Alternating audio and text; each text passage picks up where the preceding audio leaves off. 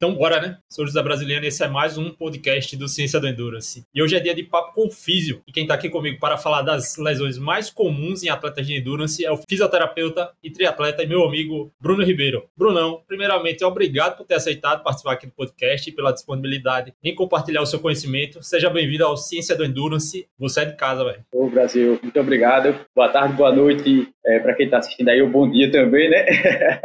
Cara, felicidade enorme estar aqui com você para a gente poder conversar um pouquinho, compartilhar né, sobre lesões do esporte de endurance, que acho que vai ser bem bacana. Vamos lá. Com certeza. E assim, eu estou trazendo né, essa, convidados experts em, em áreas que eu não tenho muita ou nenhuma afinidade, que é o caso da fisioterapia. Realmente não é uma área que eu tenho conhecimento muito além do anedótico, né? Eu, basicamente, o conhecimento que eu tenho de fisioterapia é o, como atleta, né? Como paciente. Então, então, embora tenha pacientes que se achem especialistas na área, você deve ter contato com algum desses. O cara, o cara que faz o tratamento e depois sai dando conselho para todo mundo sobre fisioterapia. não, não, é o meu caso, eu prefiro chamar um especialista para conversar e você, com certeza, foi uma das primeiras pessoas que eu pensei aí, parceiro, parceiro nosso aqui no Triato Alagoano e, e um cara sempre muito do bem. Brunão, dê aquela carteirada aqui para que as pessoas conheçam você melhor, para a gente começar o bate-papo aqui. Qual é a tua formação e qual especificamente a tua área de atuação na, na, fisioterapia? Beleza, vamos lá. Brasil,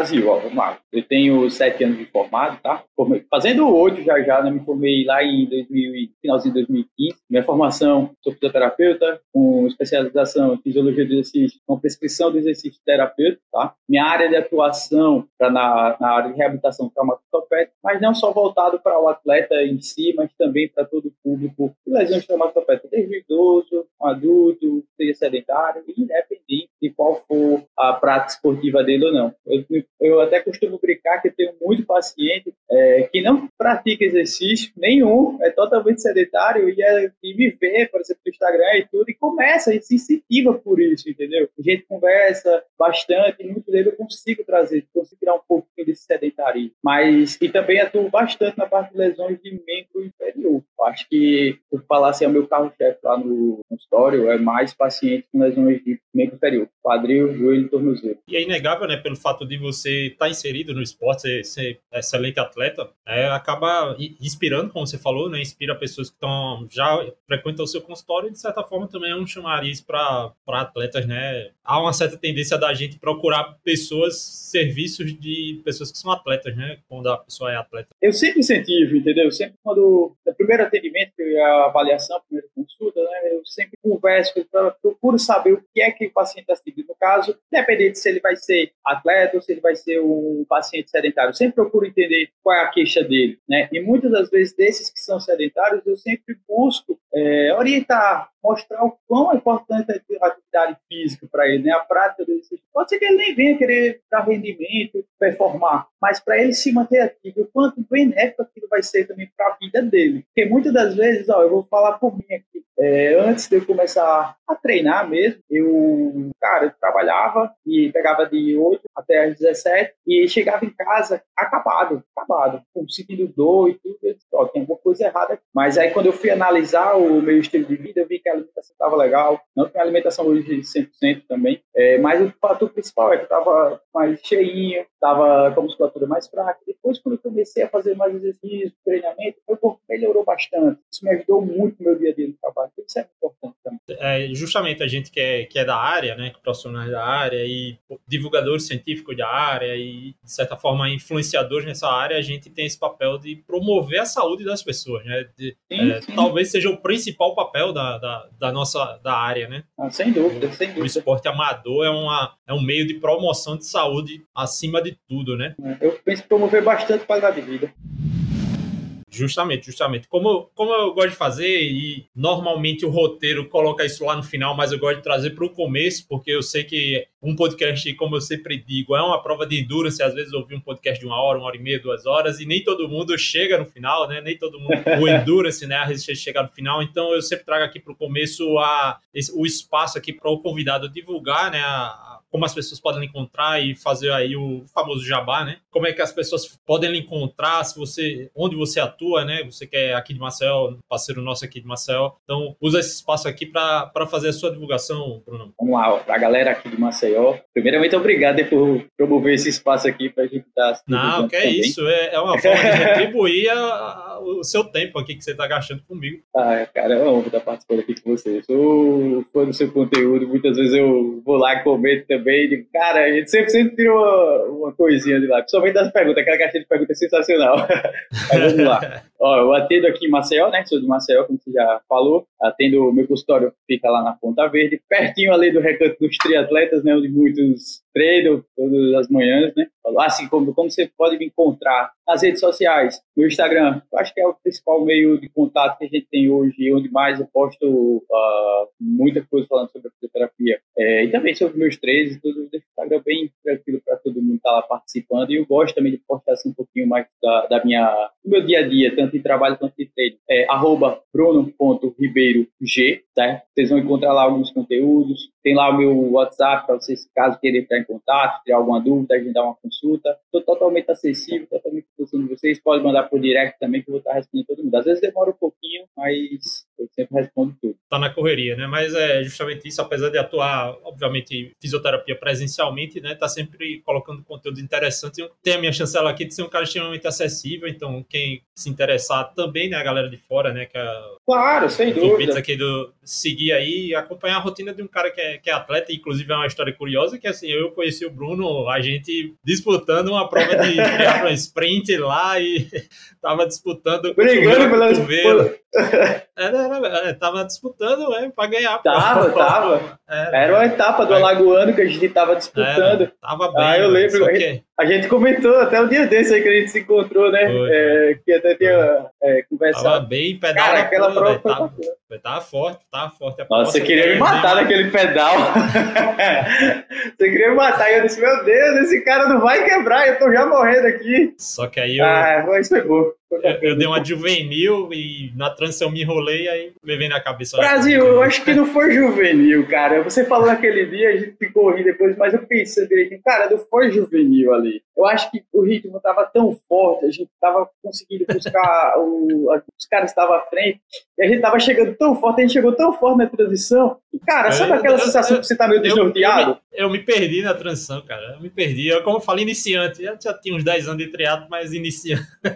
Cara, mas tá, todo mundo tá. Me, perdi, tá me perdi, tra... me perdi, e sabe, assim, já uma conversa paralela aqui, sabe porque eu me perdi? Porque eu pensava que eu tinha levado outro tênis, tá ligado? Aí eu fiquei procurando ah, o tênis que tava na minha cabeça. Aí, era uma prova, a estrutura da prova simples, não tava bem sinalizada ali. Quando eu, Sim, é. eu tô com o Pegasus, não tô com o. Né, porra cheia.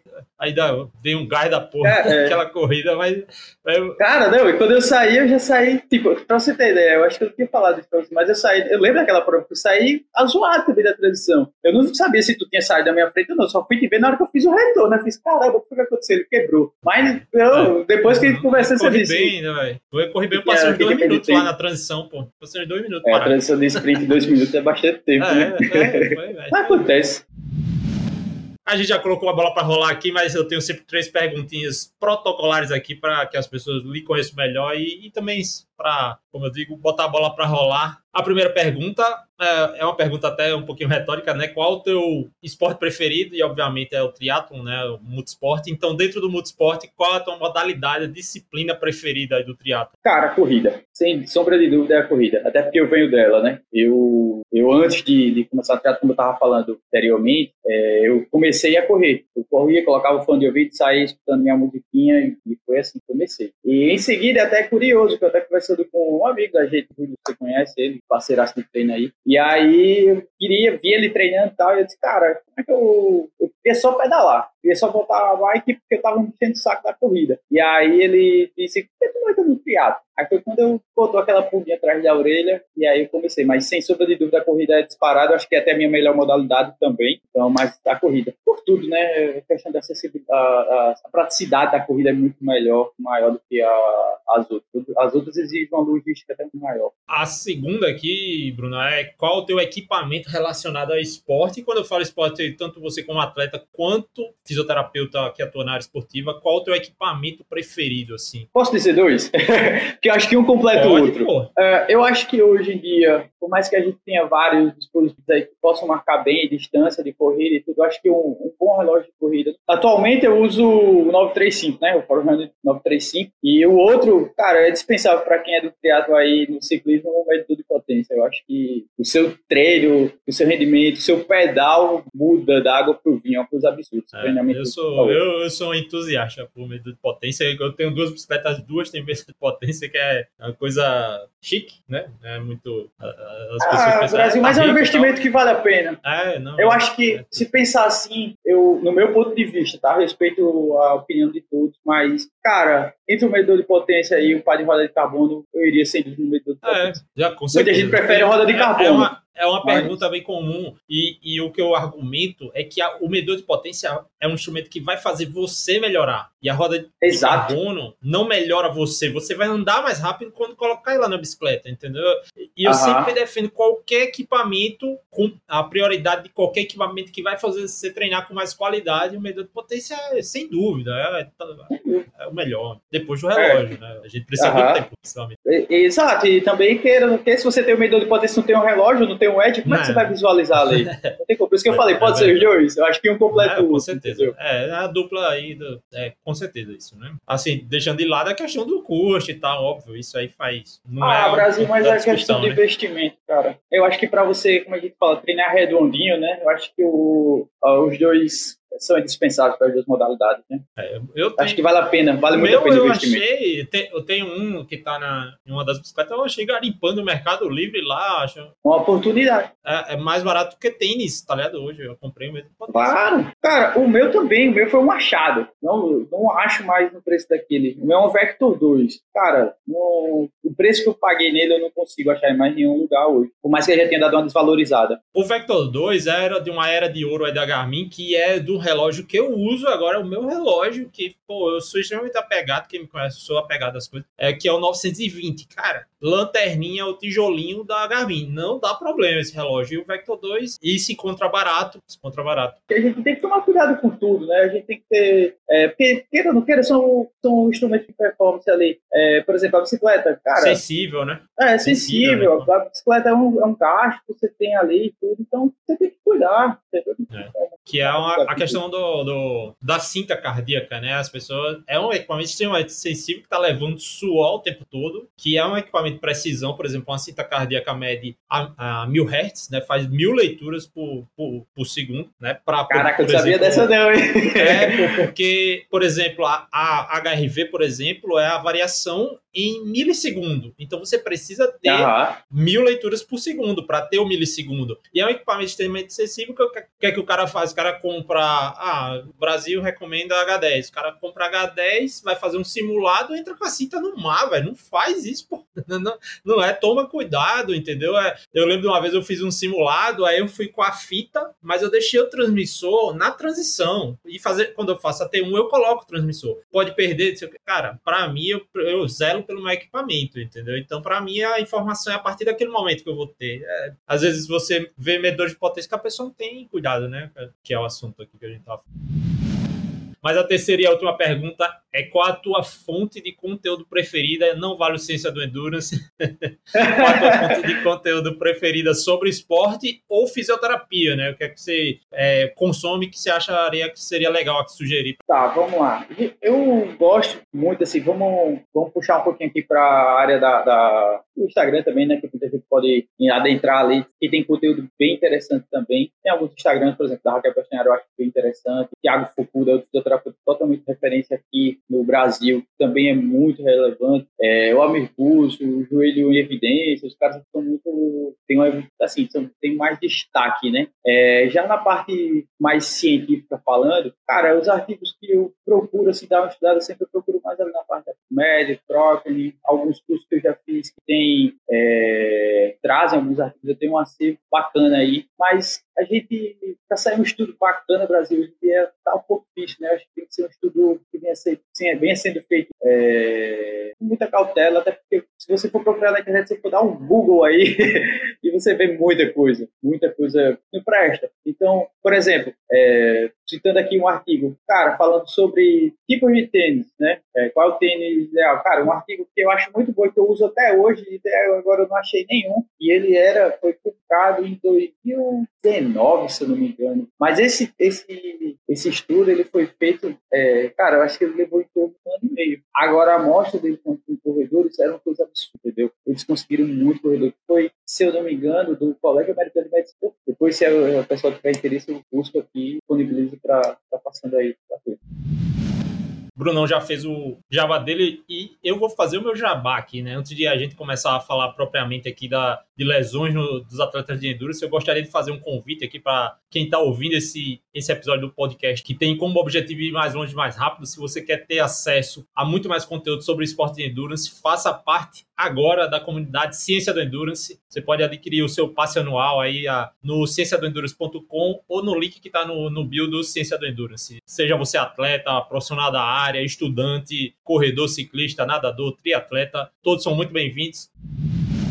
Vamos lá, né, Brunão? Falar sobre lesões em atletas de endurance. A primeira coisa que eu queria levantar, a primeira bola aqui, o primeiro saque, né, é, que eu queria botar em jogo é que diferenciar as lesões por repetição e de trauma, né? Tem esportes que as lesões são muito mais causadas por trauma. A gente tá na Copa do Mundo e, por exemplo, a lesão do Neymar, né? Não foi uma, uma repetição, né? Foi um trauma que ele sofreu. Já nos esportes de endurance, a gente tem o, o aspecto cíclico da maioria dos esportes de endurance, da corrida, né? Você tá sempre repetindo o movimento e no ciclismo também, a, a, aliás, até mais, né? Já que a, o, o range do movimento do ciclismo é muito mais restrito e na na natação também, e a gente vai restringir a esses três e, obviamente, ao triatlo, então é, seria aí a lesão por overuse, né, que é o termo em inglês que normalmente é usado, por trauma, né, então, qual basicamente é a diferença entre uma lesão de trauma e overuse, eu já dei uma adiantada, mas aí você pode chamar mais tecnicamente falando, né? É, realmente, exemplo, como você bem falou, né, acho que o que você falou ficou muito bem explicado, a questão de trauma é um trauma direto, né, que você vem sofrer, vamos, vamos puxar aqui um pouquinho para lesão do Que normalmente o corredor ele pode ter uma entorse. Todos, todos já estamos é, expostos a ter uma entorse, né?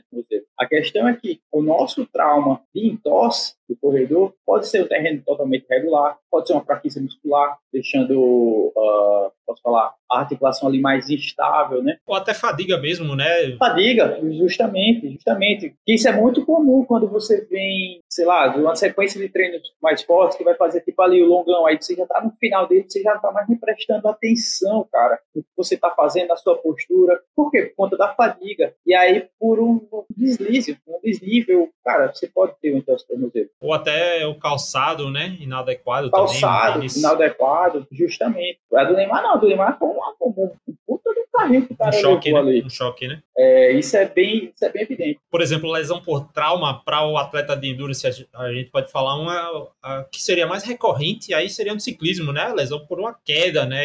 Entendeu? Lesão por queda, lesão por atropel, atropelamento, né? Exato. Por atropelamento, muitas vezes acontece até coisa bem pior, né? Fatal, né? Normalmente é, é, é, é, fatal, é. E assim, mas algo que é muito claro e bem evidente quando você tem uma, uma, um acidente no ciclismo, por incrível que pareça, a maior incidência é a fratura de inferior de cintura é, escapular, né? Porque se a gente for olhar assim, cara, que caiu no ciclismo aí e não só teve a, as escoriações, né? Se a gente for olhar, na maioria, ou teve uma fratura de dedo, porque primeiro é o mecanismo que a gente faz é querer colocar a mão no chão. Reflexo. Independente, é o reflexo. E se outro, outro ponto, fratura de punho, fratura de clavícula, então uma parte. E também, assim, a, a gente do triatlon que está numa posição muito mais agressiva ali na bicicleta, bicicleta de contrarrelógio, né? O triatleta que usa a bicicleta de contrarrelógio está muito mais exposto, né? Ali já tá, você já está direcionado com a sua, a sua cara no chão, basicamente, entendeu? Então, exato. É, exato. o reflexo se torna muito menor, né? O tempo e a, a posição em si. Por isso que é bem comum as,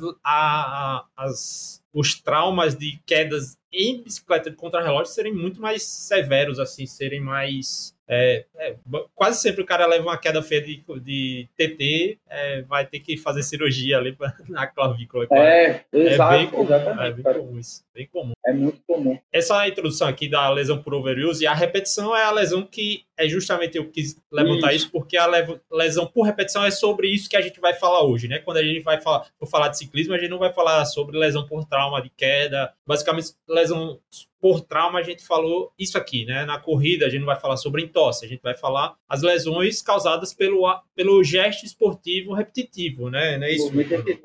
Exatamente. É como a gente pode, é, talvez assim, vamos trazer para uma coisa talvez mais fácil de entender. A gente vê aí programas, sei lá, programas agora, bem-estar, falando de lesão no trabalho por esforço repetitivo. É, muita gente que trabalha no computador digitando, tem as famosas LES, né? É, lesão por esforço repetitivo. É, a questão do mouse vai lesionar a punha. Então, é, é, quando a gente pensa assim, esforço repetitivo, é aquela coisa que faz. Isso a gente vê muito no ciclismo, como você falou, né? E também na questão da corrida. Imagina quantas vezes o nosso, pensar assim, quantas vezes o nosso joelho ali, ele flexiona, estende, flexiona, estende, flexiona, estende. Estou falando só do joelho, nem mencionou a parte do quadril, de tornozelo, de ombro, enfim. Né? Eu acho que joelho também é uma das lesões bem, bem evidente aí na, na corrida, ciclismo. E acho que esse é a gente vai destrinchar aqui da, da, do nosso bate-papo, vai poder adentrar um pouquinho melhor nesses pontos de cada modalidade. A gente vai usar um outline aqui, uma delineação do, do, do episódio, né? Falar de, dos três esportes principais, né? Natação, ciclismo e a corrida, que vale para o triatlon, né? Consequentemente. Então, a gente... O primeiro esporte que eu vou falar aqui é da natação, que, é, vamos dizer, anedoticamente, e o senso comum aponta de que é o, o esporte que lesiona menos, né? Que lesiona menos em relação aos outros, né? A gente pode falar pela falta de impacto,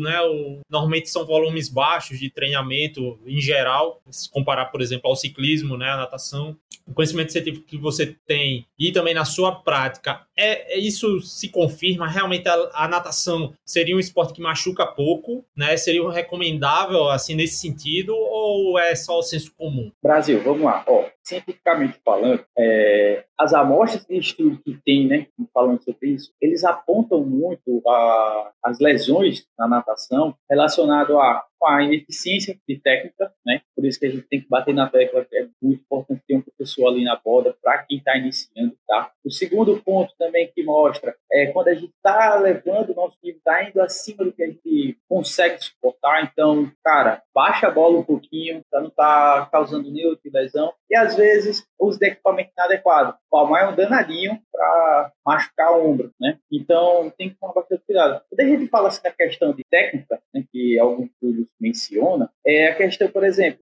para mim, isso é uma, é uma opinião minha, natação é muito mais técnica do que qualquer outra coisa, tá? Eu acho que a natação em si, quando você tem uma técnica muito eficiente, assim como todos, na corrida também, influi bastante. Isso é visto cientificamente falando. Na técnica vai melhorar a questão do seu rendimento, a questão de você ter mais eficiência daquele movimento, vamos dizer assim, né? Então, por isso que é muito importante, está começando agora, se não, se já pratica, mas sente desconforto no ombro. Inclusive, eu tenho um paciente que ele estava sentindo muito desconforto, mas era o único jeito que ele conseguia trabalhar um pouco a questão do movimento de rotação ali do ombro, era ele ir para natação. Porque quando ele ia fazer a musculação, ele sentia desconforto. Quando ele estava comigo, ele sentia desconforto. A gente tem uma estética que consegue tirar um pouco essa sobrecarga, somente ali da musculatura do manguito rotador, melhorar a estabilidade do ombro, sabe? E aí, mas ele tinha que fazer uma prova recentemente agora, eu disse, cara, você tem que nadar. Ah, Bruno, mas eu coloco palma, palma dói. Cara, coloca um palma menor. Ah, mas, cara, o menor incomoda menos. Então, tenta aperfeiçoar a técnica, tenta nadar mais devagar, que vai te ajudar também. Resultado, ele conseguiu treinar bem para fazer. Se ele treinar a quantidade é, ideal ou não, aí é outra coisa, né? Mas o professor, ele, pelo que ele me falava, sempre estava lá orientando ele, corrigindo. Isso ajudou bastante. Então, eu acho que esse Brasil ele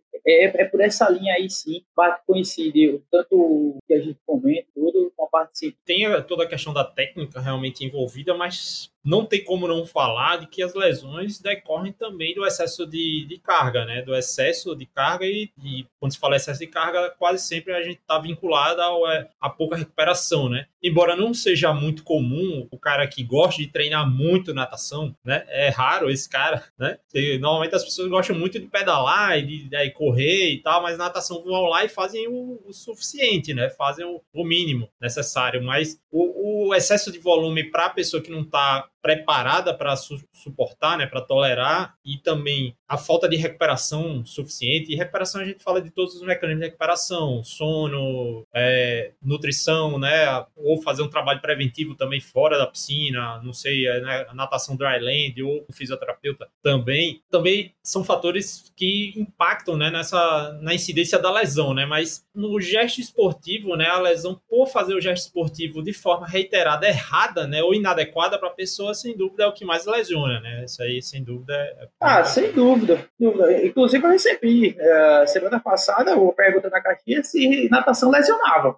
E eu disse, natação vai lesionar tanto quanto outro esporte, desde que você é, não tenha uma técnica correta. Por isso, novamente, é importante você ter uma boa orientação. E como você bem falou, a sobrecarga do treinamento, junto com a técnica inadequada, o movimento errado, cara, inevitavelmente você vai lesionar. Ô Bruno, qual seria as lesões mais comuns, assim, no, no nadador, assim, a, aquela que a incidência é, é, recorde, assim, qual seria? E em qual estrutura, especificamente, do corpo? Basicamente, a maioria dos estudos apontaram que as lesões mais recorrentes de nadadores estão mais relacionadas à figura um escapular, um número escapular, perdão.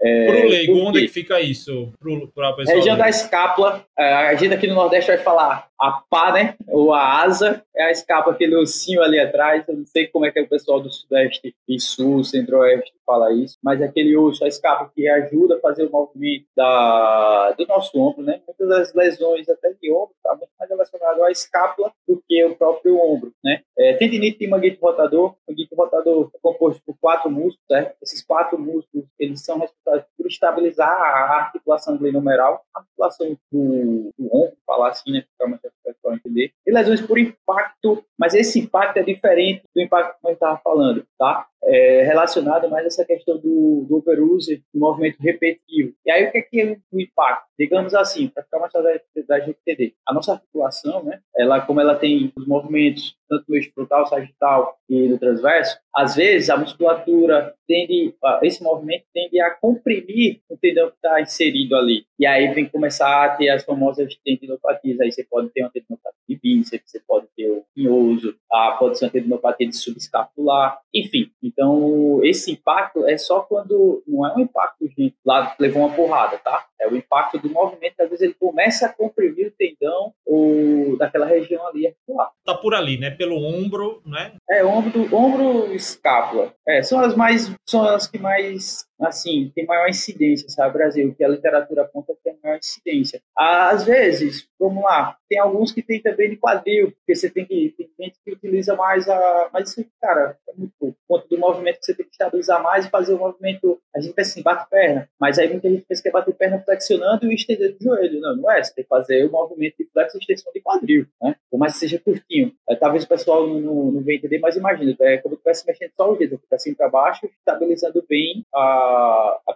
pessoa que está no podcast não vai entender, mas é só levantando e baixando os dedos, com os dedos totalmente retos. Essa é a batida correta de perna.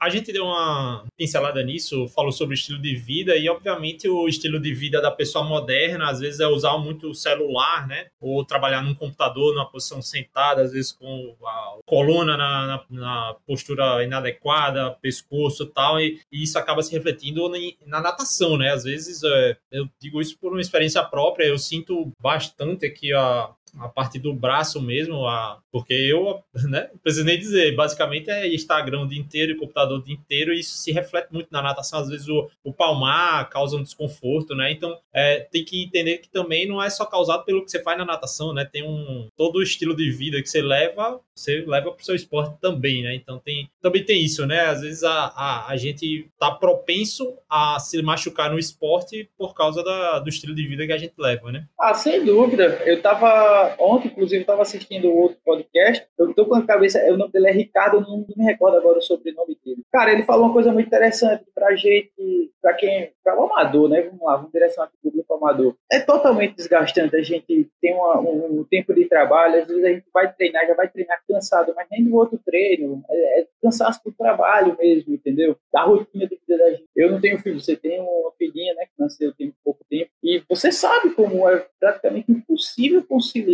treino com o nascimento de mais uma bebê, né? É, é muito difícil. E isso aí expõe ao risco de lesão absurdo, porque se treinar cansado, você sabe que pode ter uma chance, como a gente estava falando, de ter uma lesão, né? A natação em si, ela te ajuda a relaxar, te ajuda a trabalhar o corpo, ajuda. Mas, cara, para quem está buscando performance, é, é, é, complicado, velho. E isso eu sempre reitero, Bruno? Assim, que a maioria é das pessoas que vão lá procurar natação para ter o, a, a, parte mais de wellness, né? De bem-estar, para a saúde, mas aí não é o contexto do que a gente está falando aqui, né? A gente está falando aqui de atletas que treinam natação, buscando melhorar e não só atletas de alta performance, mas quem busca, quem encara a natação como um esporte, né? A natação é um bom esporte para o aeróbico, né? Para quem quer livrar ali um pouquinho de, de, de impacto, a natação é fantástica. Acho que é o melhor esporte que tem. Mas se não tiver todos os cuidados, cara, você lesiona também. Não tem como. Você vem cansado de um treino, vem cansado do trabalho, cuidado, cara, é inevitável. A não ser que você entre lá, vai de boa, não, só vou fazer aqui os meus 500 metros, nada 10. Ah, tá também. Se tiver alguém que estiver pensando assim, né?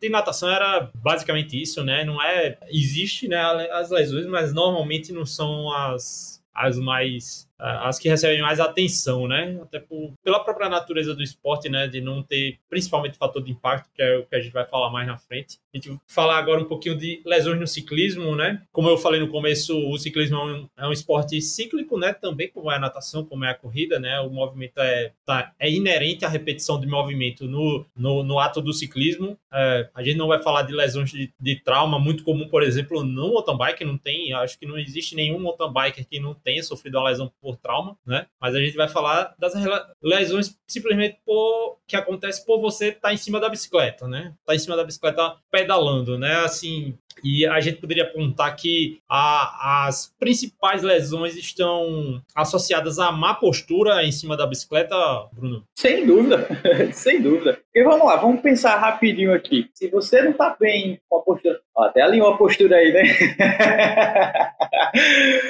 Cara, mas vamos lá. Se você não está bem ajustado a, a sua bicicleta, né? Cara, é inevitável que você vai fazer um esforço muito maior para poder desenvolver determinada força, desenvolver determinada velocidade. Isso é fato, tá? E o que que isso vai acarretar? Você vai estar tá fazendo, você vai estar tá aumentando o seu esforço, consequentemente você vai sobrecarregar a sua musculatura. Então pensa, musculatura sobrecarregada vai causar insuficiência. Se ela está insuficiente, como é que ela vai conseguir ter uma execução de movimento ideal? Ela não vai, entendeu? Então é por aí que ela começa as lesões. Se você não está bem ajustado a sua bike, você apresenta já uma força absurda, cara, você vai lesionar. Não tem como. Se a gente for mencionar assim, os tipos de lesões normalmente por ajuste, aí tem muita coisa. Mas o que a gente vê mais é, é, é o atleta amador com a lombo, lombalgia ou a lombociatalgia, nada mais é do que a dor na região lombar, ou então aquela dor com irradiação para o membro inferior, né? Vai ser da dor ali até a ponta do pé. Às vezes até perdendo a,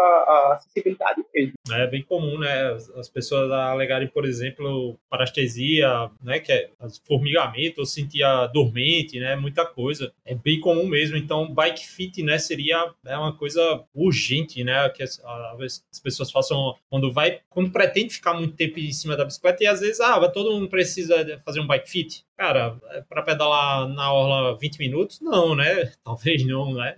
Mas para quem é atleta, né? Como eu falei, é o contexto da gente que vai passar muito tempo. Imagina. E assim, eu, eu, gosto de dizer que na bicicleta você tá preso. A bicicleta, principalmente, é, imagino que a maioria pedala com a sapatilha clipada ao pedal e ali você tá preso. Imagina você tá. Eu não consigo, eu não consigo apesar de eu ser o rei das analogias, mas eu não, não consigo imaginar uma analogia. Mas você tá preso numa posição errada e passar várias horas fazendo movimento errado, né? Não tem como, é, é, é até senso comum. Isso você vai se machucar a, quando você está com a postura ruim na bicicleta, né? O bike fit você pode pensar do dedo da mão ao dedo do pé, né? Locais em potencial de sofrer lesão, né? Brasil, eu penso assim, isso foi uma conversa recente que eu tive com um paciente meu, é, a gente falando justamente do bike fit, né? É, não é, bike fit não é minha área, gente. Eu não, não entendo bike fit nem nada. É, tô discutindo só a importância do, de fazer essa, não... Exatamente Exatamente. O, só, a importância de estar tá com a bike, bike fit não o produto bike fit, a gente tá falando. O bike fit, o bike fit, o encaixar a bicicleta em você, entendeu? Assim. É, é, exatamente. Eu penso, eu penso assim, mais ampla. cara, eu, eu, eu, tra eu penso nesse quesito como um setup. A bike ela tem que estar ajustada a você, como se fosse um carro, vamos pensar no carro de Fórmula 1. Se o piloto ele no, no pronto, tá lá pronto, era a analogia que eu tava procurando. A analogia que eu tava procurando. se ele não tá bem adaptado. Só para fazer a analogia aqui que não poderia faltar, a viagem, tipo a gente aqui de Maceió vai para Recife, três horas de carro, com um banco muito para trás do seu carro. Ou muito para frente. Ou com um banco muito muito para frente. Você vai chegar quebrado. Totalmente desconfortável. É, Exatamente. É, é, eu acho que o ponto é esse, entendeu? A gente tem que entender importância importante a gente ajustar para que a gente esteja na melhor posição possível para a gente estar mais confortável. Porque o conforto, ele vai te levar a ter o melhor rendimento. A melhor posição da bicicleta é a posição que você consegue sustentar por muito tempo. Ah, ah eu gosto de manter a minha bike agressiva, tal. Só de olhar você vê esse cara aí, daqui a pouco ele vai se levantar, não vai manter essa posição, então fica desconfortável. E, e mesmo a, todos os mecanismos da aerodinâmica que o cara adota, comprar um capacete de 3 mil reais, o cara tá lá com a cabeça para cima, porque não sustenta a posição, né? não sustenta a posição. E aí já quebrou tudo, já quebrou que pagou 3 mil reais no capacete, não vai servir de nada. Uh, o bike fit também vai estar servindo, então, cara, você tem que estar confortável onde você está. Você até postou recentemente falando sobre isso antes da prova do 70.3 de Fortaleza. É, o quanto tempo a pessoa consegue ficar na postura ali na, na bike, né? Você vai estar clipado e tudo. Então, isso é muito importante. E ainda sem contar que no caso do, do, do atleta, ele vai sair depois para correr. Aí imagina, se ele está desajustado, sem desconforto, o gasto energético vai ser maior. Quando ele vai sair para correr, ele já vai sair destruído, né? Normalmente já sai destruído, porque fez uma força absurda na bike. Que é também isso, é a, a, interferência ou a influência de uma modalidade em causar lesão na outra, né? E aí seria um, um caso desse, do, por exemplo, o encurtamento, às vezes, da posição que você. Um encurtamento causado na bicicleta com um bike fit inadequado, e isso vai refletir lá na corrida, o cara que vai sentir a banda, ele tibial lá na corrida, entendeu? Por causa do encurtamento Aham. causado na, na, na, bicicleta, né? Na, normalmente, a, e às vezes, às vezes a gente tá olhando e, e é uma, uma parábola de um artigo científico bem famoso aí sobre VO2 máximo, que não tem nada a ver, mas ele usa que é a parábola da luz da, do poste, né? Que diz que o bêbado perde a chave na, na rua e ele fica só procurando embaixo do poste, que é onde só tem a luz, entendeu? E ele nunca vai achar, porque só tá procurando onde tem a luz. E às vezes a gente tá procurando, ah, porque tá doendo não sei o que na perna, e a corrida, e fica achando que o problema tá sendo a corrida, e às vezes o problema tá sendo a bicicleta, entendeu? Exato, exatamente. Isso é muito comum, Brasil. É muito. Tem um. Antes eu tava com um paciente, você conhece também, um, é um amigo da gente, e ele treinando, cara, toda vez ele ia para mim por semana relatando desconforto na, na região da lombar, toda vez. E aí eu conversando com ele, eu disse, oh, cara, dá uma olhada no teu. Isso não é lombar, isso tem que ter quadril. Muitas das lesões da lombar tem relação com quadril, tá, gente? Então, é, a sobrecarga de quadril ali, ela acaba lesionando a lombar. Aí a gente não pode ir na lombar diretamente olhar o quadril também, tá? Então é bom ficar ligado nesse ponto aí. E aí, quando a gente começou a se atentar e eu fui investigando, fazendo uma avaliação dele, é, a lesão dele estava relacionada ao quadril mesmo. E sabe onde é que viu o problema? Cara, ajuste de selim. Ele foi pro bike fit, fez um ajuste fino, no selim, melhorou o absurdo. Agora, o que, é que aconteceu? Na fisioterapia, ele teve que fazer uma parte do tratamento, porque já estava apresentando um processo inflamatório, né? Uma tendinopatia que surgiu. É, tendinopatia tendinite, formação de tendão, tá? É, e aí a gente teve que fazer um trabalho para regenerar aquela musculatura, recuperar ela, fortalecer, para devolver ele ao esporte. E aí, pegando aquele gancho que você estava falando, como isso estava influenciando. Porque ele sentia que quando ele estava na bike, ele com uma posição lá que ele melhorava. Porém, ele não conseguia correr, ele não saía para correr. A corrida para ele estava exportável. E outra coisa, a corrida era a melhor modalidade. Imagina o tamanho da tua frustração, é a tua melhor modalidade e você não consegue fazer. Era uma coisa que antes você corria, sei lá, o 5km. Esse o velho falou. Ele correu 5km para 22 minutos. Eu nem sei quanto é que dá do pace aí, já tá um 4,15, 4, sei lá. Eu sei que 23 já é 4,30, né? É, e aí ele disse, Bruno, eu não consigo mais correr isso aí pro meu melhor. Aí eu disse, cara, mas será que está relacionado ao seu treino? Ele disse, não, cara, eu não consigo. Toda vez que eu sair da bike, eu não consigo fazer uma transição ali curta, de 30 minutos, de 10, cara, eu não consigo. Dói e eu tenho que parar. Então eu tô perdendo o gosto de triatlo. Inclusive, ele não fez 70.3 agora aqui de Maceió, porque ele tava sentindo isso. Ele não tava sentindo prazer em correr, não queria correr. E agora não, agora ele fez a última prova agora, que teve, né, do 5, vai fazer hoje e ano que vem já tá inscrito em 70.3. Se eu não me engano, tá até inscrito para uma meia maratona também já. E é, é justamente, né, procurou no lugar certo, né, procurou no lugar certo e, e, e essa luz de procurar as causas das coisas tem que ser mais ampla, né, se fechar só na, na, na no que parece meio óbvio, às vezes não acha, né. Então, a, a, o ciclismo tem esse problema, né, de que é, você tem vários pontos de contato com a bicicleta e ali cada ponto de contato com a bicicleta é um ponto em potencial, né, porque na corrida você só toca o chão com, com, com a, a, a, planta do pé e a, a, o, o ciclismo você está em contato, o pedal tá, os pés em contato com o pedal, o selim é um ponto problemático, muito problemático de lesão, né, a posição do selim, o tipo de selim e também as mãos, né, também é, acontece do cara num, a parte do bike fit ali do cockpit da bicicleta também ser bastante inadequada e dormência nas mãos é também acontece é muito, a gente vê muito é, também e ombro também, né? Posição do ombro, pescoço, é, ou seja, é, parece ser simples, é aquilo que eu falei da a pergunta que eu fiz da natação é: ah, não, correr, se, pedalar machuca menos do que os outros, porque não tem impacto, mas você tem um monte de ponto de contato que está ali potencialmente machucando você, né? Se você não está fazendo as coisas, não está bem ajustado, né? Não tá com o setup correto, né? A palavra que você usou. É, eu mesmo, eu sofria no início, eu sofria bastante com a dormência nas mãos, entre o quarto e o terceiro. Eu não sei ali o que era, que estava com mais de fez ajuste na base direito, cara, sumiu. E aí aquele ponto que a gente estava falando no início, me deixou muito mais confortável, porque aquele me deixava incomodado, tá entendendo? E quando você está confortável, normalmente você vai render muito melhor. É porque tem um, um, lance do ciclismo que é aquela coisa, um monte de coisa acontece porque você tá mal treinado. O cara começa, você vai sentir dor em todo canto quando você começa. Mas tem coisa que não é o fato de você estar tá mal condicionado, é que é tá errado, né? E isso tá errado. machuca. O ajuste não tá correto. Né? E é como ele estava falando desse, desse caso anterior que tem aqui, que era um ajuste pequeno. E olha a, a, o tamanho do problema que ele veio causar. E não permitir que o, que o atleta fosse correr, tá entendendo?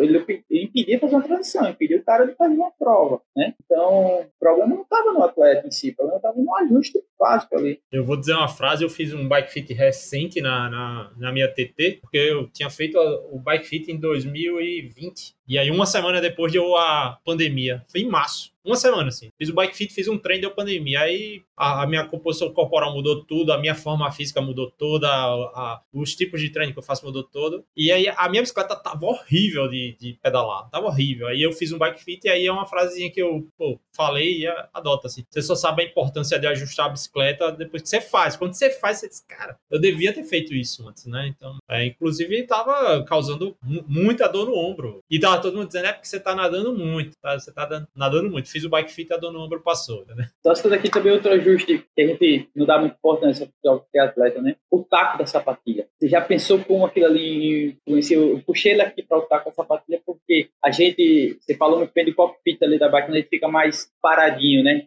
Mas tem a descarga de peso do ombro, pronto, beleza. Mas e o movimento cíclico, entendeu? Com a sapatilha ali. Se o taco está desalinhado, cara, você pedala com o joelho. Você está repetindo um movimento errado 90 vezes por minuto, 90 vezes por minuto, entendeu? É, né? é uma cadência aí comum, 90, 90 80, enfim. É... Quantas horas? Tenta fazer o pedal.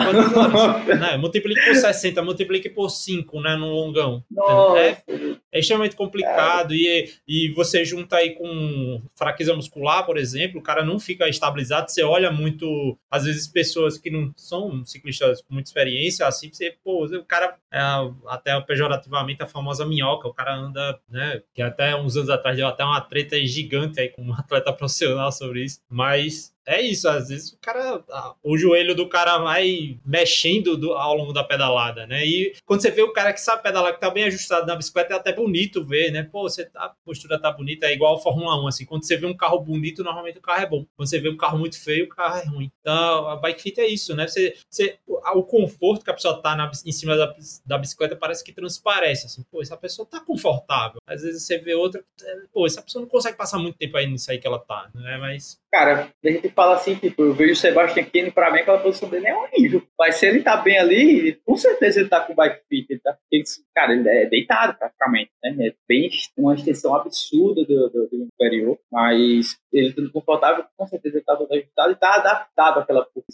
É, e também, é, é assim, se a gente for fazer um comparativo com pessoas do Ironman, ele, o Sebastian Kinney é um cara que passa quatro horas pedalando na prova. Não é, é diferente da pessoa que vai passar seis horas, entendeu? Ah, de quatro para seis, pô, duas horas. Saia para pedalar uma hora e pedale três é diferente, é duas horas a mais ali e duas horas a mais de pedalar depois de quatro, entendeu? Às vezes a gente é, tem isso de olhar o profissional e é, replicar, entendeu? É. Mas seguindo aqui, Bruno, vamos falar de lesão. É, quais seriam os pontos, os spots aí no, no corpo que mais sofrem lesão, né? Nesse caso, a gente falou aqui de pontos potenciais que sofrem desconforto, mas lesão propriamente, o que é que costuma chegar ao ponto de lesionar em geral num ciclista? Brasil, ó, é, cientificamente, né, que gente vê nas evidências aí é muito lesão. Você falou um ponto interessante lá, é, a questão dos pontos de contato com o cockpit, né, com o ombro, cotovelo, punho, mas o que a gente vê bastante é a questão da coluna vertebral, mais especificamente região lombo-sacra, tá? Lombar, região sacral ali do quadril, o quadril, joelho, tá? Porque eu puxei um pouquinho ali também para o ajuste do taco, porque quando o taco está desajustado, ou então a musculatura está insuficiente, a fadiga muscular, né, que é gerar, a gente começa a compensar o, o, o, movimento. O movimento repetitivo, como a gente falou, né, 90 repetições por minuto durante é, 60 minutos, 120, 180 minutos, ele vai causar uma lesão. Então, quais são mais ou menos assim as que é mais evidentes? Vê lesão de joelho. Por trauma, não teríamos. Então, isso, vamos esquecer aquela, aquela questão do trauma, porque trauma seria uma questão de queda, né? Por overuse, a gente pode ter uma síndrome do trato iliaco, que também é bastante comum na corrida, a síndrome da pata de serina, né, a pata de ganso famosa, que é o como é que a gente pode diferenciar? Um é na lateral do joelho, na lateral externa, outro na parte interna do joelho, um pouco mais próximo da tíbia, né? Vou falar assim. As lesões de quadril, cara, aí você pode ter também uma lesão que não é tão comum, mas surge às vezes uma lesão de uma. Cara, me fugiu o nome dela. o impacto femoroacetabular, que ela pode se transformar na síndrome femoroacetabular. Ah, Bruno, mas é impacto. Na bike não tem tanto impacto quanto a corrida. Concordo. Mas só que a questão, lembra quando a gente falou lá atrás do mecanismo de impacto do ombro? A, a, a, ele vai pegando ali no tendão. Seria basicamente o mesmo jeito. Deixa eu tentar trazer aqui para o público mais para perto da gente. Quando é, você fala, ah, é uma lesão causada por impacto, mas aí não é um impacto do, no, no chão. É um impacto ali da, de estruturas no, no, né, no, no corpo, né? De certa forma, um, um, o desalinhamento causando um contato ali, a gente pode dizer, né? Que é várias lesões, né? São causadas por causa disso, né? Principalmente a falta de estabilidade. Pense que o carro ali, um carro novinho, zero, né? Ele sai todo estável, né? Então você não tem peças batendo em peças, né? mas o carro já mais desgastado, a gente pode pensar dessa forma, você, pô, parece que tudo está se batendo dentro do carro e aquilo vai desgastando cada vez mais, né? Então. E no padrão a gente vê mais assim, mas não é tão evidente essa lesão no circuito, tá? Ele tem algumas incidências, mas se a gente for olhar assim a nível, por exemplo, da corrida, na corrida é muito maior, muito maior, tá? E aí justamente porque muda a mecânica do movimento, vai ter o impacto do peso do corpo ali, é, ocasionando lesão. E as lesões, quando a gente fala também da, da parte da lombar, né? A hernia de disco é uma, mas hernia de disco não é impeditivo não você treinar, tá? Você consegue treinar bem, desde que, primeiro, como a gente estava falando, a bike ela tem que estar ajustada, assim, tem uma musculatura forte para estabilizar a sua lombar, né? Consequentemente, também o seu quadril tem que estar muito forte, como eu falei anteriormente, o quadril tem uma relação direta ali com a lombar, né? Você tem um quadril forte para estabilizar, você tem uma musculatura forte para vertebral, do quadrado lombar, do para estabilizar também a coluna, você vai, você tem hernia de disco, você vai pedalar tranquilamente, pô, agora tem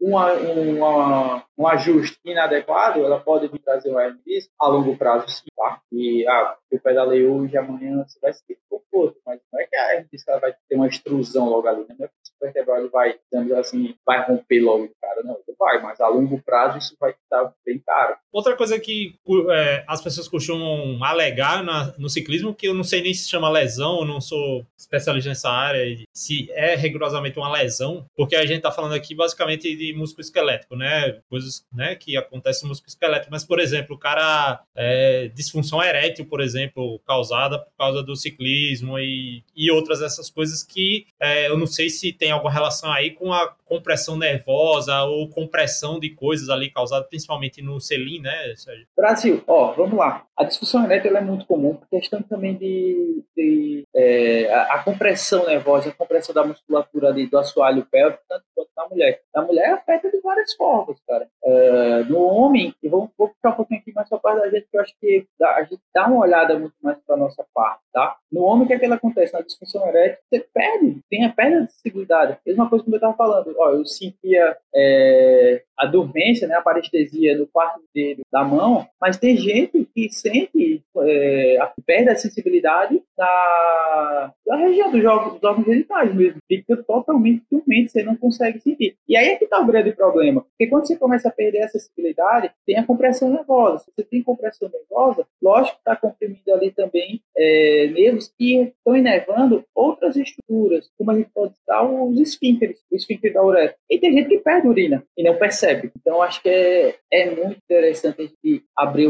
esse alerta, esse parênteses, porque isso acho que de ciclismo a gente a, a, a, alcançou o objetivo que é realmente é falar de forma ampla. E eu até falei com, com o Bruno hoje, a gente não vai falar de intervenção de tratamento, de fisioterapia propriamente, né? falar basicamente do, do que acontece da, das lesões propriamente. Né? E aí, outra oportunidade, Bruno vai voltar aqui com certeza para falar sobre intervenção. Né? É porque quando a gente falar assim, Brasil, da questão de intervenção também, a gente tem que olhar para o paciente, né? Ele é único. A lesão dele não vai ser igual à lesão do do Zequinha, do, do Manuel, não vai, cara, entendeu? Pode ser que ele se recupere muito mais rápido, e tudo isso vai ser a partir do, do de avaliação, né, de cada... Então, é, é, justamente esse assunto que a gente, não, que a gente vai falar.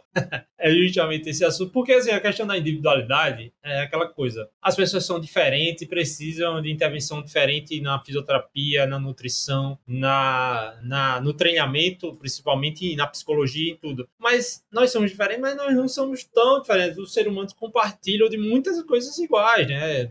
A biomecânica é, né? E a ciência é isso, né? A ciência é, é estudar, de certa forma, o que os seres humanos compartilham e entender a individualidade. É sobre isso que a gente vai falar, né? Eu... Quando a gente fala assim, eu acho que tem alguns pontos-chave, sim, que a gente pode é, trabalhar, que vai, assim, você pode ter certeza que aquilo pode minimizar o seu risco de lesão, né? Mas isso talvez seria um papo para para outro momento, né? Que aí, com certeza, gente consegue, é, acho que abranger mais para o pessoal entender e ver como a, a, lesão não é, ela não é algo, ela é algo específico de cada um, mas a forma de tratar você pode usar esse ponto, sabe? Então, tem, você entender a lesão, o que é que ela causa e tudo, a gente pode minimizar os riscos dela surgir.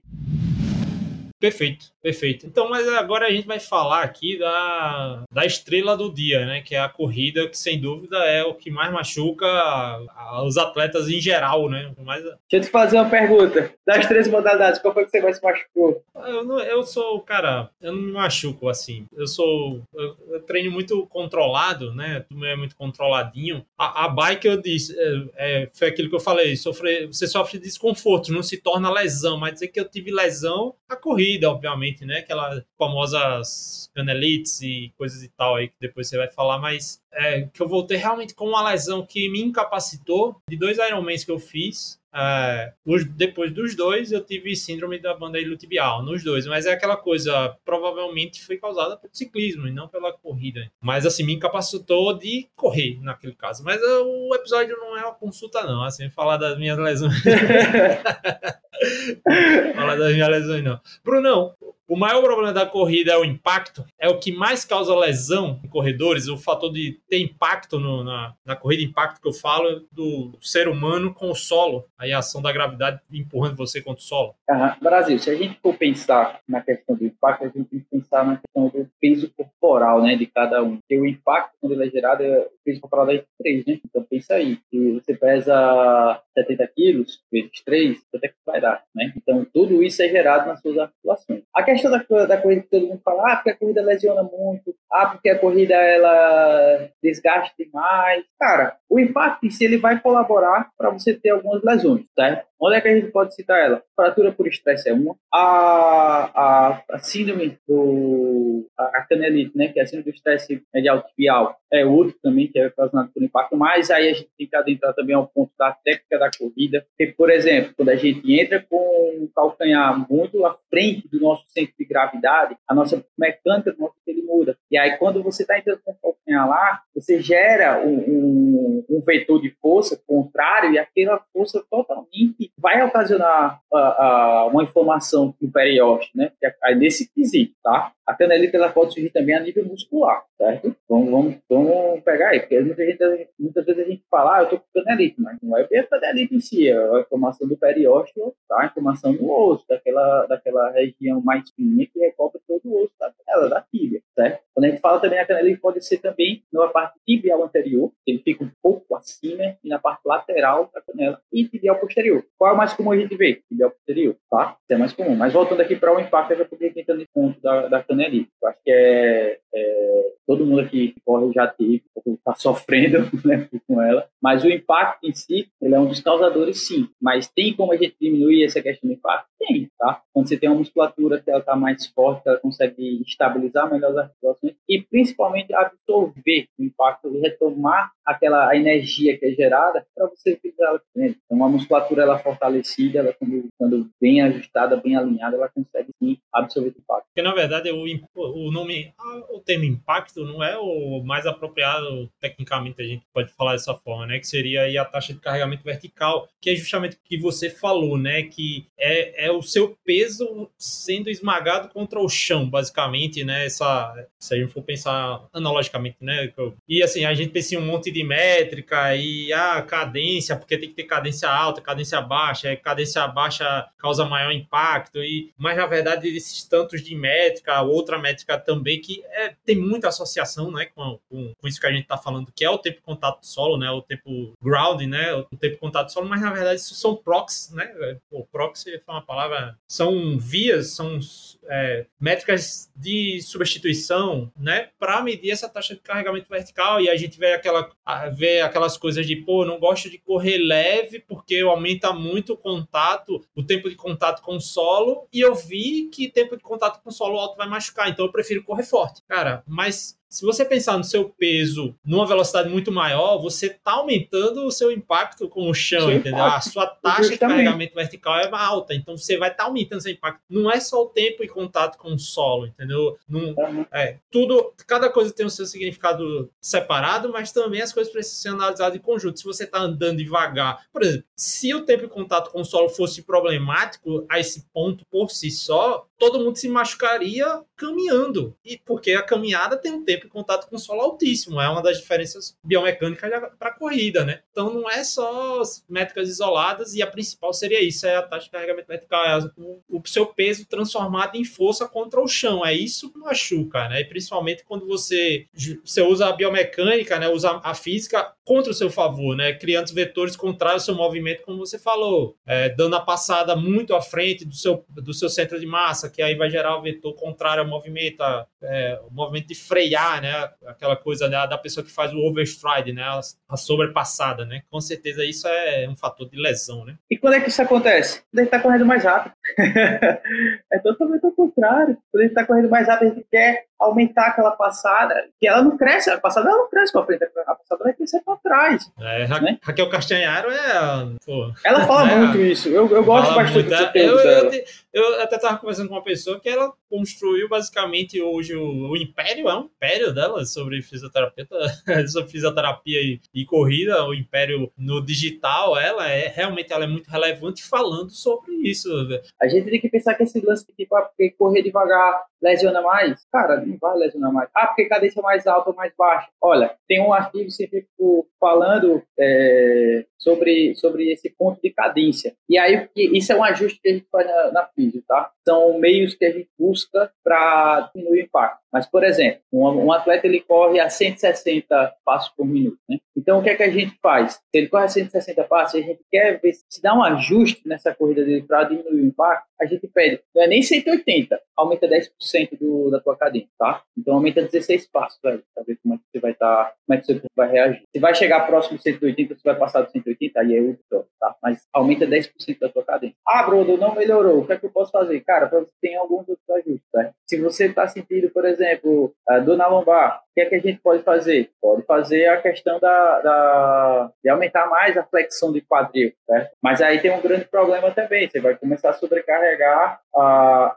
confundir é, é, da, da lombar e você inclinar um pouco para frente, mas aí você sobrecarrega a panturrilha, entendeu? Tem alguns ajustes que a gente vai fazendo para buscar a, a, a, tipo assim, minimizar o desconforto e aí a gente poder conseguir tratar sem tirar o paciente da, da prática, entendeu? Da corrida do seu cliente. Então, esse gente está atento, tá, Brasil? Então, dá para a gente ajustar sim. A, intervenção na cadência, por exemplo, tá na tentativa do impacto, mas eu sempre digo que essa intervenção, ela é funcional no caso de patologia, né? Por exemplo, ó, o cara que está tentando mudar aí, a, é, sofre a lesão e a causa da lesão, a, a partir da avaliação aí do, dos fisioterapeutas, é porque ela, ele tem um alto impacto na corrida. Intervir na cadência, sim, vai ser eficaz. E não é o caso do cara que fica vendo a competindo cadência, eu sempre tiro essa, essa brincadeira, né? Que a cadência vira uma métrica de performance. Ah, eu, eu corri hoje a 178, mas eu quero correr a 181 e, pô, comemora quando.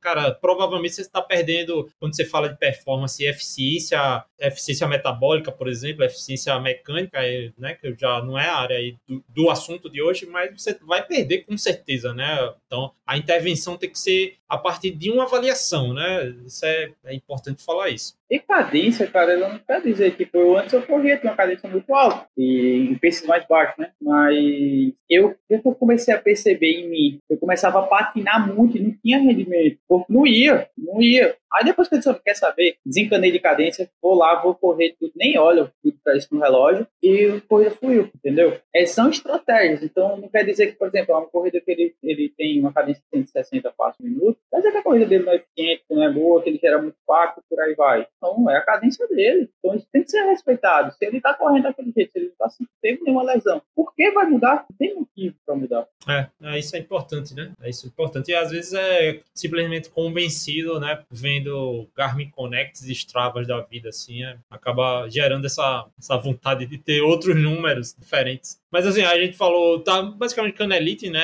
Até agora. É, se a gente puder falar aí da. A Canelite é de longe a maior queixa, né? De longe mesmo. Sim, sem dúvida. Sem se dúvida. a gente puder falar é de outra aí, aí eu, eu me coloco aqui na reta é, do, do, da síndrome do trato, né? Do, da, do trato iliotibial, que eu tive essa, essa coisinha chata pra caramba, né? Se isso é realmente incidente no caso na, na corrida, né? Se, Bastante, se realmente Ela... com corredores. Uhum. Olha, quando a gente está falando dessa questão da existência de lesões, você tocou num ponto bem interessante sobre a canelite. A canelite, ela é a primeira, ela é disparada, tá? Segundo ponto, que aí ela pode estar associada junto com a canelite, que é a fratura por estresse, depois, né, quando tratada. E, a, e terceiro, a evolução da canelite, que foi a inflamação do periódico. Tá? E, e o terceiro ponto é a síndrome do trato tibial, tá? A síndrome do trato tibial, ela, quando pega, ela te impede de correr. É, exatamente. Quando eu, quando eu tive, isso é incapacitante. Você não, não, você não corre. Você não, não corre vai. com dor. É, é impossível, é impossível. Eu, eu tive também em 2019, nas vésperas do 70.3 da Maceió. Graças a Deus só tem essas coisas após as provas, entendeu? É bom que junta com o descanso necessário. Bruno, se você puder descrever, a, a, o caso da canelite é muito óbvio, né? Assim, mesmo você falar, ah, em termos técnicos, a canelite todo mundo sabe que é uma dor na canela, mas a, essa a síndrome que a gente tá falando agora, se você puder descrever como é o, a, essa lesão. A sensação, é. a lesão, né? E o ponto, né? E o ponto anatômico que ela ocorre. Beleza, vamos lá. A síndrome do trato tibial, ela, onde é que você consegue identificar que é, que é esse tipo de lesão? É uma dor na lateral do joelho, tá? Muitas vezes ela pode ser confundida com o pessoal fala muito da lesão de ligamento lateral lateral, mas não tem nada a ver, tá? Porque a, a da síndrome da banda do trato tibial, ela deixa a banda do tibial rígida, certo? Algumas dessas disfunções ela pode estar muito relacionada tanto ali na questão do joelho, é mais a banda e a outra,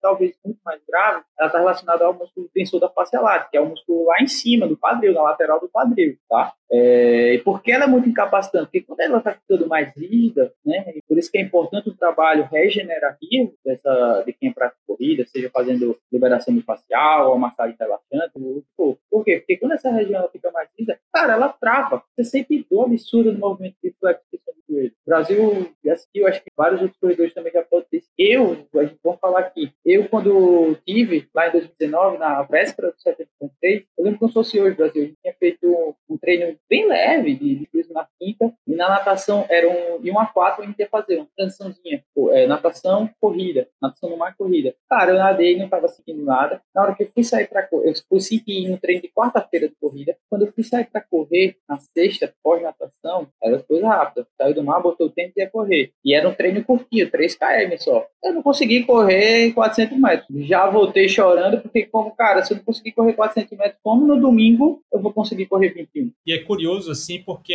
ela, ela dispara, né, ao longo da corrida, né? Pelo menos comigo era assim, não, não tô ficando bom, tô ficando melhor. Você corria, deu 10 minutos, pá, ligou a lesão, você tem que parar na hora. Às vezes, até para voltar andando, você, você, não consegue nem mais flexionar perna para continuar andando. É. Ela trava, ela trava o joelho mesmo. E o pior, Brasil, que você sente esse tipo de, de desconforto do, do trato também, sabe quando, cara, dormindo. É um momento que você não tá nem prestando atenção no seu corpo, você tá com ele um pouco o joelho ali flexionado, aquela posição que todo mundo gosta de de lado, o joelho um pouco flexionado. Na hora que você vai esticar, cara, você vai no céu e volta, tá entendendo? Mas por que isso acontece? A rigidez, a rigidez da banda, entendeu? A, a banda inicial, ela é, ela é space, ela é, se a gente não faz o trabalho nessa região, consequentemente, ela vai ficar mais rígida e vai dificultar o movimento. Do... Para você ter ideia, eu quando tive, assim, não foi crônico, é agudo, assim, só foi parar. E eu digo, é, para, parar é essencial de correr, porque não tem como, né, É insuportável, é insuportável. Até, eu não conseguia nem nadar, é, nem nadar, porque, por exemplo, a, a resistência da água na perna fazia doer, entendeu? É, é pô, é complicado. Fica extremamente complicado. sensível. É, você não consegue nadar. E olha que a gente tava falando que nadar você não pode dobrar o joelho, a batida de perna é, é retinha. É. É, no ciclismo, você não consegue também pedalar, vai ter hora que ela vai atacar e é uma dor empontada, cara. Ela trava o teu joelho e é uma dor empontada é, muda, absurda. É, e a, e, mas nesse caso a gente tem que ver se a questão é tá ali ou tá relacionado lá no, no quadril, entendeu? É, então, é muita... A maioria das lesões de membro inferior, elas estão relacionadas ao quadril. Cara, é, é batata isso. Se você tiver ah, é, foi joelho, foi entorse do tornozelo. Cara, vai no quadril também. O quadril tem alguma coisa que está é, desalinhada. É, é, o cérebro biomecânico, né? Digamos que o quadril é o core do membro inferior, entendeu? Mas assim, falando, síndrome de tibial me deixa até desconfortável. Mas a gente pode falar aí de outras, de, de outras coisas, se você mandar uma relação, assim, coisas, é, por exemplo, a, a pata de ganso, né? Se, se, você puder também falar um pouquinho. Cara, a pata de ganso está relacionada mais com a disfunção da musculatura de extensão, né, do quadril, musculatura posterior, e musculatura adutora também do quadril, tá? Então, é também por devido ao movimento de, de, de flex extensão do, do...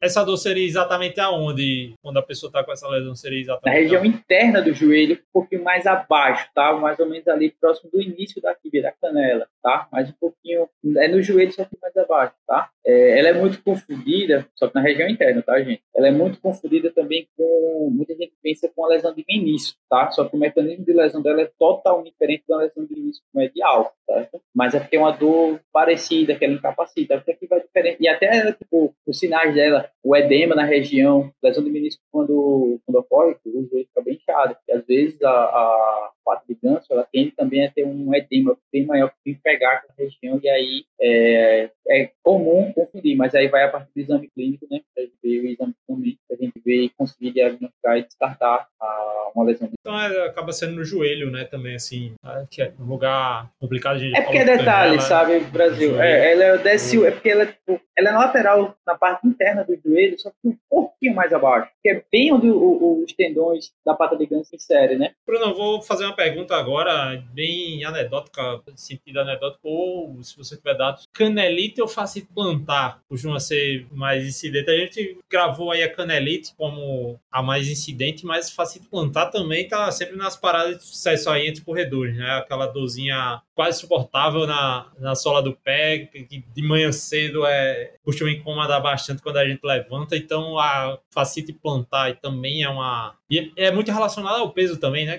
Normalmente a pessoa que está com sobrepeso. Cara, ó, um estudo recente, eu até fiz um post recente agora lá no, no Instagram. É, eu vi um estudo que ele estava relacionado. Isso aí também já é passado e eles vêm também retornando isso. É, que está muito relacionado ao tipo de calçado. Uh, se ele é mais rígido, ele, ele impacta na, na questão da, da face plantar. É, uh, o sobrepeso é outro ponto também. É, o trabalho excessivo, aí a gente está falando de trabalho no caso da corrida, o excesso de treinamento também pode causar plantar. E aí a gente tem que pensar como é que aquela face plantar está reagindo, tá? Porque vamos lá, se eu testia o solado tem elementos é, é mais seca, aquela pisada mais seca, está dando muito mais impacto, sua face plantar ela vai ficar muito mais tensa, muito mais rígida. Então precisa já é espesso também, parecido com a, com a banda inicial, tá? Então vai ficar mais espesso também. E aí a intervenção é de uma forma. Se você está com a, sei lá, o sapato também inadequado, ele é muito fofo, e a musculatura do pé está flácida, ela vai ocasionar também, por quê? Porque não tem sustentação nenhuma para ali, tá entendendo? E aí, sobrecarregando a face plantar, ela vai causar. Ou ela pode ser mista, mas aí, para ela ser mista, já tem o fatores, tá? Por exemplo, um fator que é bem interessante a gente falar é que isso surge bastante em caso da, das mulheres com salto, entendeu? Ah, mas eu uso aquela plataforma Sim. na bela e eu sinto que é, é, o, é, o, é o estilo de vida, né? E é, pronto, excelente isso que você falou, né? A questão do, do da face plantar causada pelo estilo de vida, mulheres ou de gente que passa o dia inteiro, né, sobrecarregando a, o, o, pé, né? É, aí só para concluir aqui, porque provavelmente você tem muita corredora, né? Eu falei agora aqui a questão do salto, quando ela usa salto mais agulha, né, mais fino e alto, né, ele sobrecarrega, deixa a face mais tensa, né? Vai ficar muito mais tensa ela, então vai estar. Enquanto você tá, mas a Anabela é uma estratégia que para minimizar aquilo, que ela é mais confortável, entendeu? Mas aí é que tá, às vezes também a musculatura está muito flácida e isso acaba perdendo também informação. Ela não suporta a, a sobrecarga, né? É, é, legal. O, outra coisa assim, por exemplo, a gente falou da canelite. Normalmente a canelite não incapacita, tanto que pode até se tornar, por exemplo, a fratura por estresse, né? Dependendo aí do, do mecanismo. Já as a síndrome do trato iliotibial incapacita. Você parece que o, o, alarme é muito mais forte, assim, que não permite você correr. A, a facite plantar já é meio que uma canelite, né? Você vai lá e consegue correr, né, e tal. Então, a gente pode dizer aí que a facite plantar e a canelite são coisas de que lesões aí da galera mais teimosa, que, ah, eu tô sentindo e vai lá e continua, continua correndo. Se você pudesse falar aqui dos riscos de não tratar uma lesão dessa, entendeu? Deixar ela se tornar crônica, eu falei da, da fratura por estresse, mas aí você poderia desenvolver um pouquinho mais tecnicamente, né, nesse... Basicamente, a canelite é como você falou, a canelite quando ela não é tratada, né, e, e, estando recorrente ali, ela vai gerar uma fratura estresse. A fratura estresse não tem jeito, você tem que realmente parar de fazer a atividade, procurar atividade sem impacto, para que ela venha se consolidar. Ah, eu sou corredor, tive uma fratura por estresse, mas eu quero continuar fazendo uma atividade física da aeróbica. Eu tenho de fazer, só não pode saltar, nem correr, você não vai poder fazer nada disso. Pode bater o pé é... no chão, né? Cara, a gente fala assim, mas você pode caminhar, é. entendeu? Você vai fazer um aeróbico caminhando, é, problema. Tá falando para atleta, cara, o caso eu não vou caminhar, velho. Vai lá nadar, como os caras fazem, vai, vou nadar 10 mil por dia agora, né? Vai lá. Exato, tem gente que faz isso. Cara, eu tava com suspeita de uma fratura por estresse. Sabe o que eu fiz? Tirei férias. Eu larguei tudo. Não fui treinar. É a melhor, hora de, é a melhor hora de dizer que tá precisando de férias. É o seu corpo dizendo que você tá precisando de férias. Se você puder tirar, né? Exatamente. Graças a Deus não apontou nada e tudo, mas provavelmente eu poderia vir fraturar ali. Então, é, é, descanso. É descanso, não tem como. Quanto tempo? Em torno de 45, 60 dias, tá? Ah, mas como é que eu vou monitorar isso? Muita gente fala é, da questão que diminuiu a dor e aí eu consigo dar um toquinho, mas faz exame. Faz o... Normalmente eu acho que o pessoal faz muito a questão de raio-x para ver parte óssea e tudo, mas uh, vai pela ressonância, tá? Que ela vai dar muito mais segurança. A gente tem muita fora. Então, faz a ressonância, constatou, passa 45, 60 dias, depois repete. Fez e viu que, que tá legal, volta por tá? Agora também dá sinais antes, né? Não é tão. Dá, dá sinais. É. Ela a gente é que, é, que, é, que fecha os ouvidos também para essas ah, coisas. Tava falando da canelita, da... canelita. A canelita, a gente tava, como a gente tava falando, ela vem dando sinal já, né? Ó, tô aqui, tô sentindo, tem que fazer, o que é que tem que fazer? Tem uma intervenção, tá entendendo? Seja ela uma intervenção medicamentosa, que aí é conduta médica, tá? Ou uma, um parte de tratamento na terapia, tá? No caso da facite, Bruno, qual seria o maior risco aí, o um efeito deletério aí de, de você reiterar, né? Não, não tratar uma facite plantar, que é muito comum, né? As pessoas se acostumarem a correr com aquele com a sola do pé insuportável. O Brasil vai chegar uma hora que ele não vai mais correr, porque a face plantar vai estar muito, tá? E aí ele vai começar a ter que deixar. Cessar a atividade, né? Esse é o maior problema. Cessar, é, mas aí é que tá, cara. Quando você não trata ela, por mais que ela seja uma facite plantar, ela não é a nível cirúrgico, tá? Vamos falar assim. Só em casos muito avançados, e aí ela é cirúrgica. Ela é chata de recuperar, porque tanto se ela é flácida ou se ela é mais rígida, né? O tempo de recuperação dela é o mesmo. Não muda muita coisa. A, única, a diferença é que a gente tem assim, se ela é muito fácil, a gente tem que trabalhar mais de fortalecimento ali do core, né? Da, da, da, musculatura intrínseca do pé. É um local que é difícil não magoar, né? Você tá em cima dela. Tem como? Tudo, você vai magoar na corrida, você vai magoar ela de trabalhar. Esporte, até fora do esporte, né? Até fora do esporte a gente tá machucando aí a. Então ela tem que, você tem que tratar assim. Cara, você tem que tratar todas as lesões, vamos falar assim, entendeu? Porque queira ou não queira, mais na frente ela vai te atrapalhar em algum coisa. É por isso que eu até recebi uma pergunta essa semana na caixinha do cara, ah, vale a pena eu começar a fazer é, tal atividade nas férias? Cara, férias, pô, o próprio nome chama férias, entendeu? É isso. Ah, vou tirar férias de ciclismo, vou fazer musculação. Cara, não faz, descansa, pô. E talvez a musculação feita aí por, por duas semanas, de que depois você vai abandonar, virou um projeto verão aí que não, não vai servir para nada, entendeu? Depois. É, descansa. Às vezes tudo que o seu corpo mais precisa é descanso. O, o, aproveitar essa que tecnicamente é uma fase de transição, quando você encerra a última prova da sua temporada e vai passar umas duas semanas aí de confraternização, de também dar uma negociada aí com essas lesões pendentes, né? Com essas lesões latentes aí, com a canelite que incomoda, mas que não incapacita, é, a facite plantar, uma, essas duas que são as, no caso das, dos corredores, são as que mais corredores sofrem, mas que tem mais gente correndo sofrendo elas, né? Diferente da síndrome do trato tibial que, pô, não corre. Então vai no fisioterapeuta, faz uma avaliação, pô. É, é, eu tenho uma postura de não responder questões sobre lesão, assim. Normalmente é, já procuro um fisioterapeuta. Isso aí é com fisioterapeuta tal, porque, cara, é, é até meio melancólico você confiar, às vezes, numa caixinha de pergunta, por mais que eu leve muito a sério meu trabalho, mas é uma questão que tá lhe incomodando é a questão da sua saúde, pô. Entendeu? Ah, eu tô sofrendo canelite há seis meses, cara, provavelmente já virou uma fratura por estresse, você tá perguntando o que você vai fazer. Era para você já ter ido fazer uma avaliação disso aí, entendeu? Realmente ah, eu fico muito preocupado quando as pessoas negligenciam a própria saúde, assim. Porque a gente precisa de saúde para praticar esporte. Com certeza, a gente tá falando, a gente, lógico que todo mundo quer performance, mas você não quer ter saúde, né? É, a tá qualidade de vida. Então, a partir do momento que você pratica o esporte, você não está tendo saúde, você só está se você tem que reavaliar o seu conceito aí, se você está tendo qualidade de vida, está qualidade de saúde, entendeu? Eu acho que não. Exato, assim, é, para mim é, é, é, é, triste, né? Eu tô primeiro a filha agora, já perto de um, chegando a um ano de idade e tal. Cara, o meu maior medo às vezes é me lesionar alguma coisa que me impeça de curtir a, a, a infância dela, entendeu? Às vezes, pô, se levar uma queda de bicicleta, ficar com o braço mobilizado, não poder segurar a filha, entender essas coisas, é coisas, questões que vêm na cabeça. Mas mesmo lesões que às vezes se tornam crônicas, aí, por exemplo, joelho, né, canelite e tal, ah, você quer brincar com sua filha, você vai correr atrás, você tá mancando, entendeu? De, correr atrás de uma criança, enfim, né, prejudica demais a experiência de viver, né? E o, o esporte traz coisas maravilhosas, mas também traz isso, né? Essa, certos prejuízos se não forem, se não for bem controlado, né?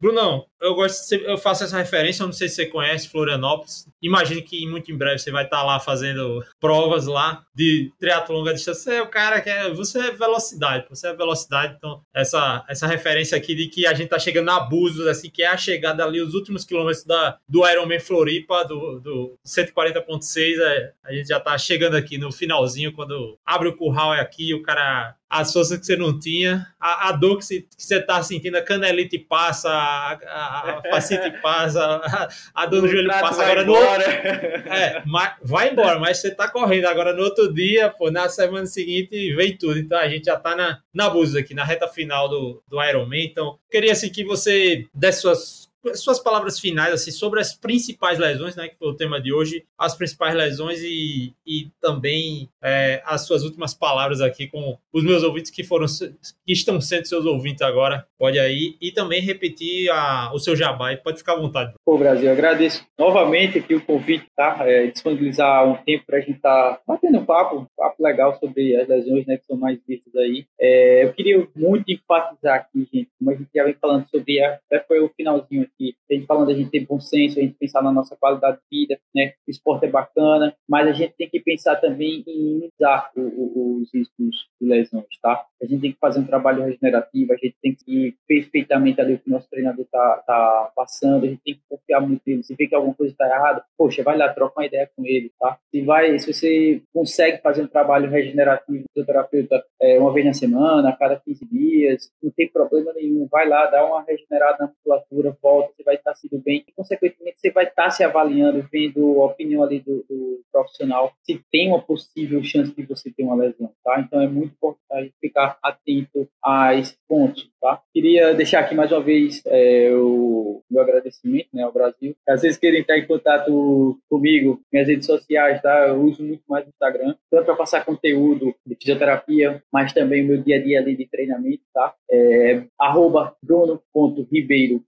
tá? novamente, arroba bruno.ribeirog. Lá também vocês podem falar comigo no, via direct, se quiserem o meu contato do WhatsApp também vai estar lá, certo? Estou totalmente à disposição para vocês, vocês precisarem. E a turma aqui de Maceió, meu consultório fica ali na Ponta Verde, para quem sabe, é, próximo do bom preço da parte da da, da Sandoval a Rochelas, certo? Me manda um alô também no Instagram, que vai, passo todos os dados direitos da localização. Eu que agradeço, que agradeço mesmo, sempre, sempre a satisfação, assim, quando a gente se encontra, você é um cara super do bem, principalmente aquela vez que a gente encontrou e teve aquele sneakers delay ali na, na conferência. Do... O sneakers, o sneakers é que dá o gás pra gente voltar é, naquela conveniência, sneakers, cara. Sneakers, ah, esses sneakers aí até, eu tô influenciando até a Nutri, viu? Vou, vamos lá, vamos falar aqui o que, é que aconteceu naquele dia. tava até tremendo já fazendo treino no Brasil. Pô, come logo isso aí, velho. Não é, pô. E não é que o negócio funcionou. É, voltou quando veio, o cara já tava lá na frente, pô. É, é isso aí. Sneakers, sneakers salva vida. Sneakers, sneakers, é, a nova, sneakers é a nova Coca-Cola. E se juntar sneakers com Coca-Cola, aí, velho, é capaz de cair até no antidoping aí. É verdade, é verdade. Levanta qualquer um. massa, massa mesmo. Valeu, Brunão. Então, agradeço disponibilidade é isso, de tempo e do seu conhecimento aqui, tá, tá com a gente aqui, tá no, no Ciência do Endurance reforçar o meu jabá, né? Se você quer ter acesso a muito mais conteúdo sobre esporte de endurance, né? Faça parte da comunidade de ciência do endurance, né? Que é, é você adquirir o passe anual, né? Através da anuidade. Então, se você quer participar da nossa comunidade, aí cienciadoendurance.com ou no link que está na bio. Brunão, obrigado mais uma vez. Eu sou José Brasiliano. Esse foi mais um podcast aqui do Ciência do Endurance. A gente falou sobre lesões comuns nos esportes de endurance. Como sempre, bons treinos a todos. Boa prova aí para quem vai competir. Valeu, Brunão. Tchau. Valeu, Brasil. Um abraço. Tchau, tchau.